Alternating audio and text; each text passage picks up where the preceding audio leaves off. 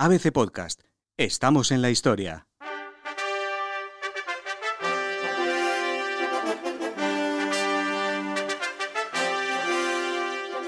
En el 69 después de Cristo, el año de los cuatro emperadores, decenas de pretorianos expulsados por el Imperio Romano fueron reclutados por Vespasiano y se enfrentaron a sus compañeros, ahora a las órdenes de otro señor.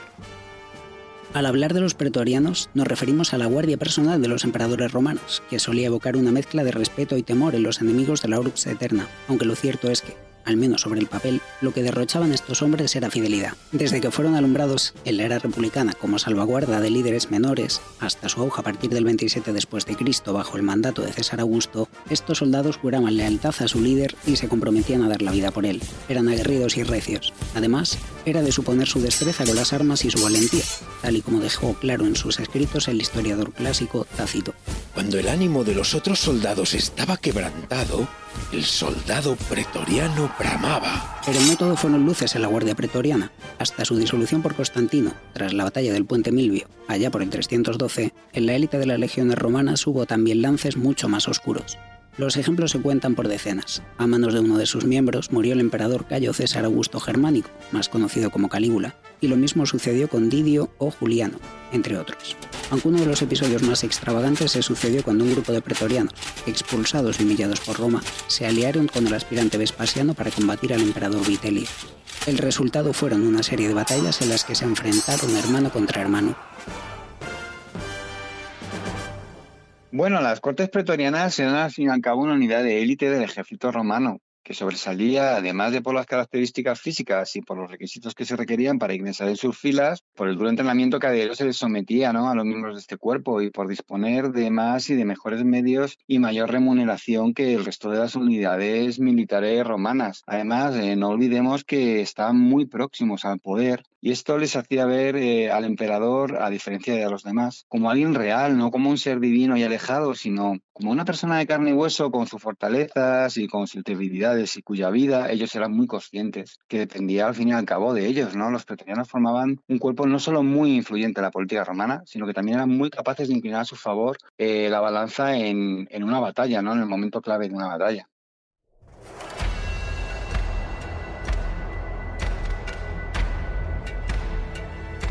El origen de esta historia se remonta al año 69 después de Cristo, un año controvertido que sería conocido como el de los cuatro emperadores. Y con razón, tras la muerte en enero de Galba, ascendió hasta la poltrona Marco Salvio Otón, un emperador que apostó por una política de conciliación en la que incluyó la práctica de regar de dádivas a la guardia pretoriana, un poder y una seguridad que, a veces, se pueden comprar. Con lo que no contaba el flamante imperator era con que un nuevo aspirante partía desde Germania para arrebatarle la toga, Paulo Vitelio. Así lo narró Suetonio en la vida de los doce Césares.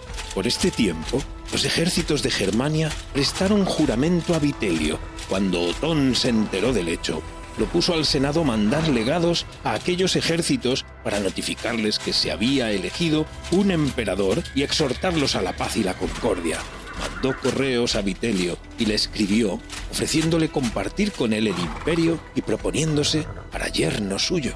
Pero la guerra era inevitable. La ventaja de saberse defensor no le sirvió de nada. Vitelio, adorado por el pueblo, avanzó en dirección al corazón de Roma y solo se detuvo cuando su enemigo le salió al paso. Fue en el Valle del Po, en Bedriacum. El resultado fue una catástrofe para el emperador. Tras el baile de aceros y escudos, el ejército de Otón fue superado y él, desesperado, se quitó la vida. Dicen que angustiado por la larga sombra de la guerra civil. Se clavó la espada hasta caer, ya sin aliento, sobre la tierra. Vitelio ascendió al trono y al instante descargó todo su rencor contra la guardia pretoriana de su predecesor.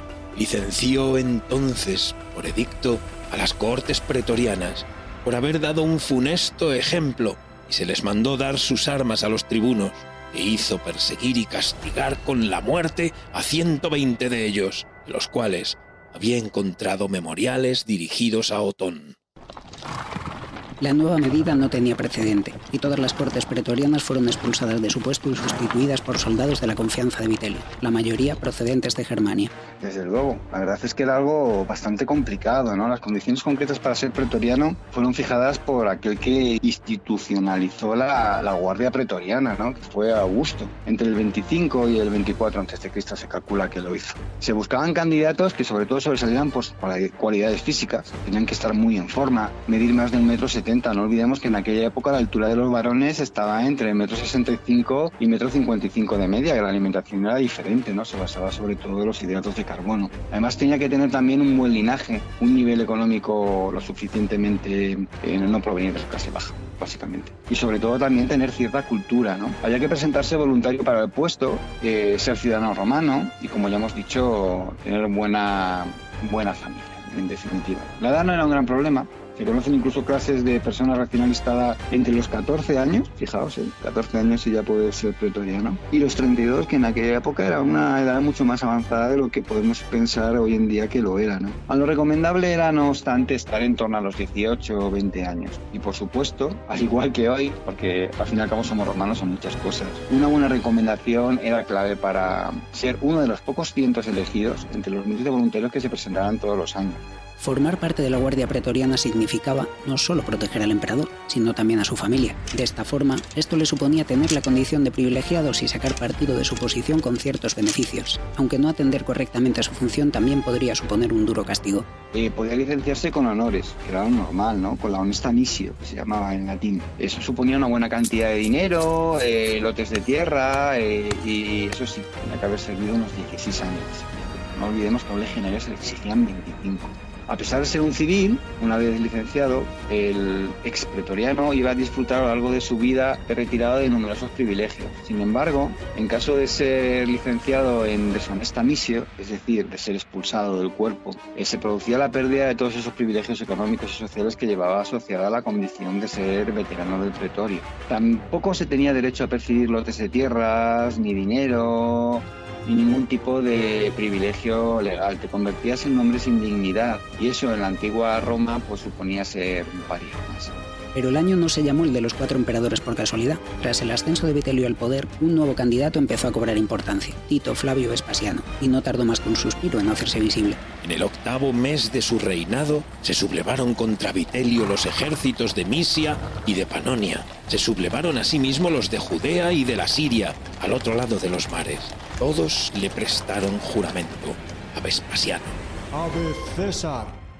El terror creció en Vitelio. Estaba desesperado al saber que podrían aplicarle la misma medicina que le había dado Otón. Por ello reforzó sus cortes pretorianas.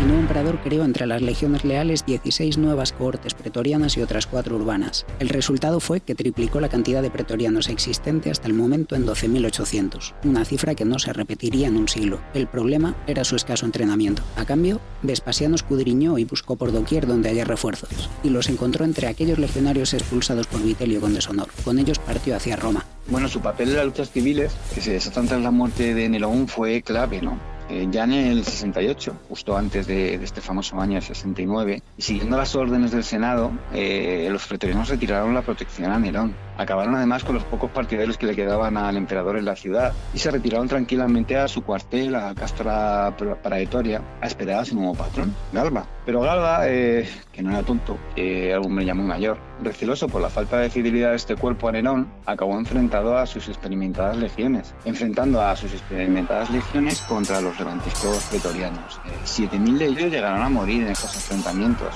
y el resto debieron soportar como el nuevo emperador se negaba a abonarles el donativo que el Senado les había prometido a cambio de su fidelidad. Vista la situación, los, los pretorianos que quedaban decidieron aclamar al nuevo candidato, a Otón, que había, hasta ese momento había sido la mano derecha de, de Galba. Eh, Galba fue asesinado por los pretorianos, que ahora se vieron colmados de privilegios y que pudieron incluso elegir a uno de sus prefectos.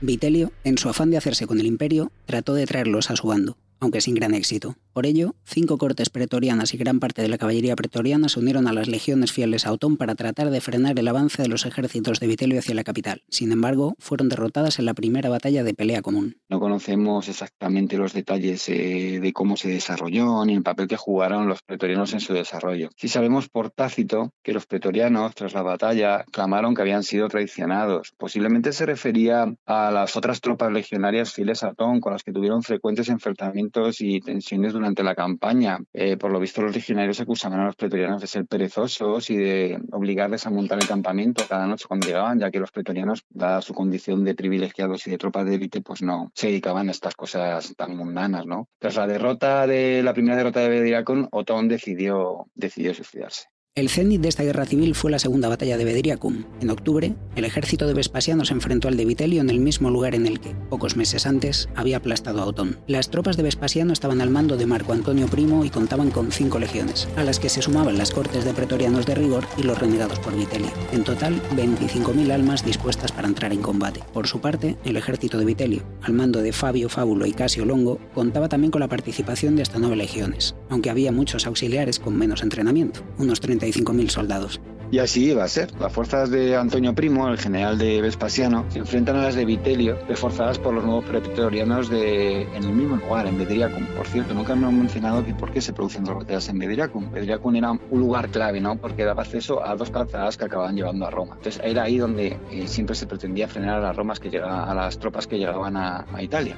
En fin, volvemos a los, a los pretorianos. Parte de esos nuevos pretorianos que había reclutado Vitelio optaron por rendirse directamente. Tras Bedriacum, el temor alcanzó Roma. Los escasos defensores que quedaban se aprestaron a defenderse de los ejércitos invasores, pero poco podían hacer. Al final, los nuevos pretorianos se refugiaron en el Capitolio, desesperados. La legión maldita asedió el edificio, destrozó sus defensas y tomó por las armas el lugar. Fue una masacre a la que se sumó el hecho de que Vitelio fuera hallado en su escondrijo.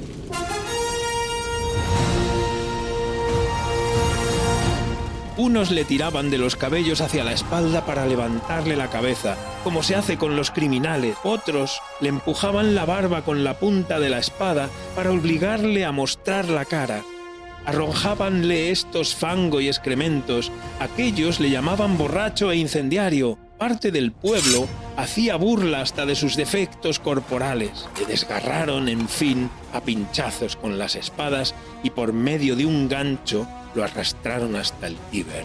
Murió con su hermano y su hijo a los 57 años.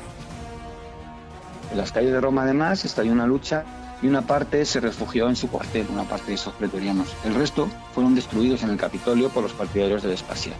El Castra Praetoria fue asaltado por los antiguos pretorianos de Otón que rogaron a Vespasiano por el honor de, de, hacerse con su antiguo cuartel. Una vez muerto Vitelio, con la victoria de Vespasiano, el nuevo emperador se hizo consciente de la peligrosidad de prescindir de los antiguos pretorianos de Otón, por lo que inició un proceso en el que poco a poco consiguió integrar a las tropas en las legiones del imperio. Después, pasó más de una década hasta que los pretorianos regresaron de nuevo al campo de batalla. Volverían con Domiciano, en Germania y Indacia pero esto ya forma parte de otro capítulo de la historia. Puedes escuchar todos los episodios en abc.es, iVoox, Wanda, Spotify, Apple Podcast y Google Podcast.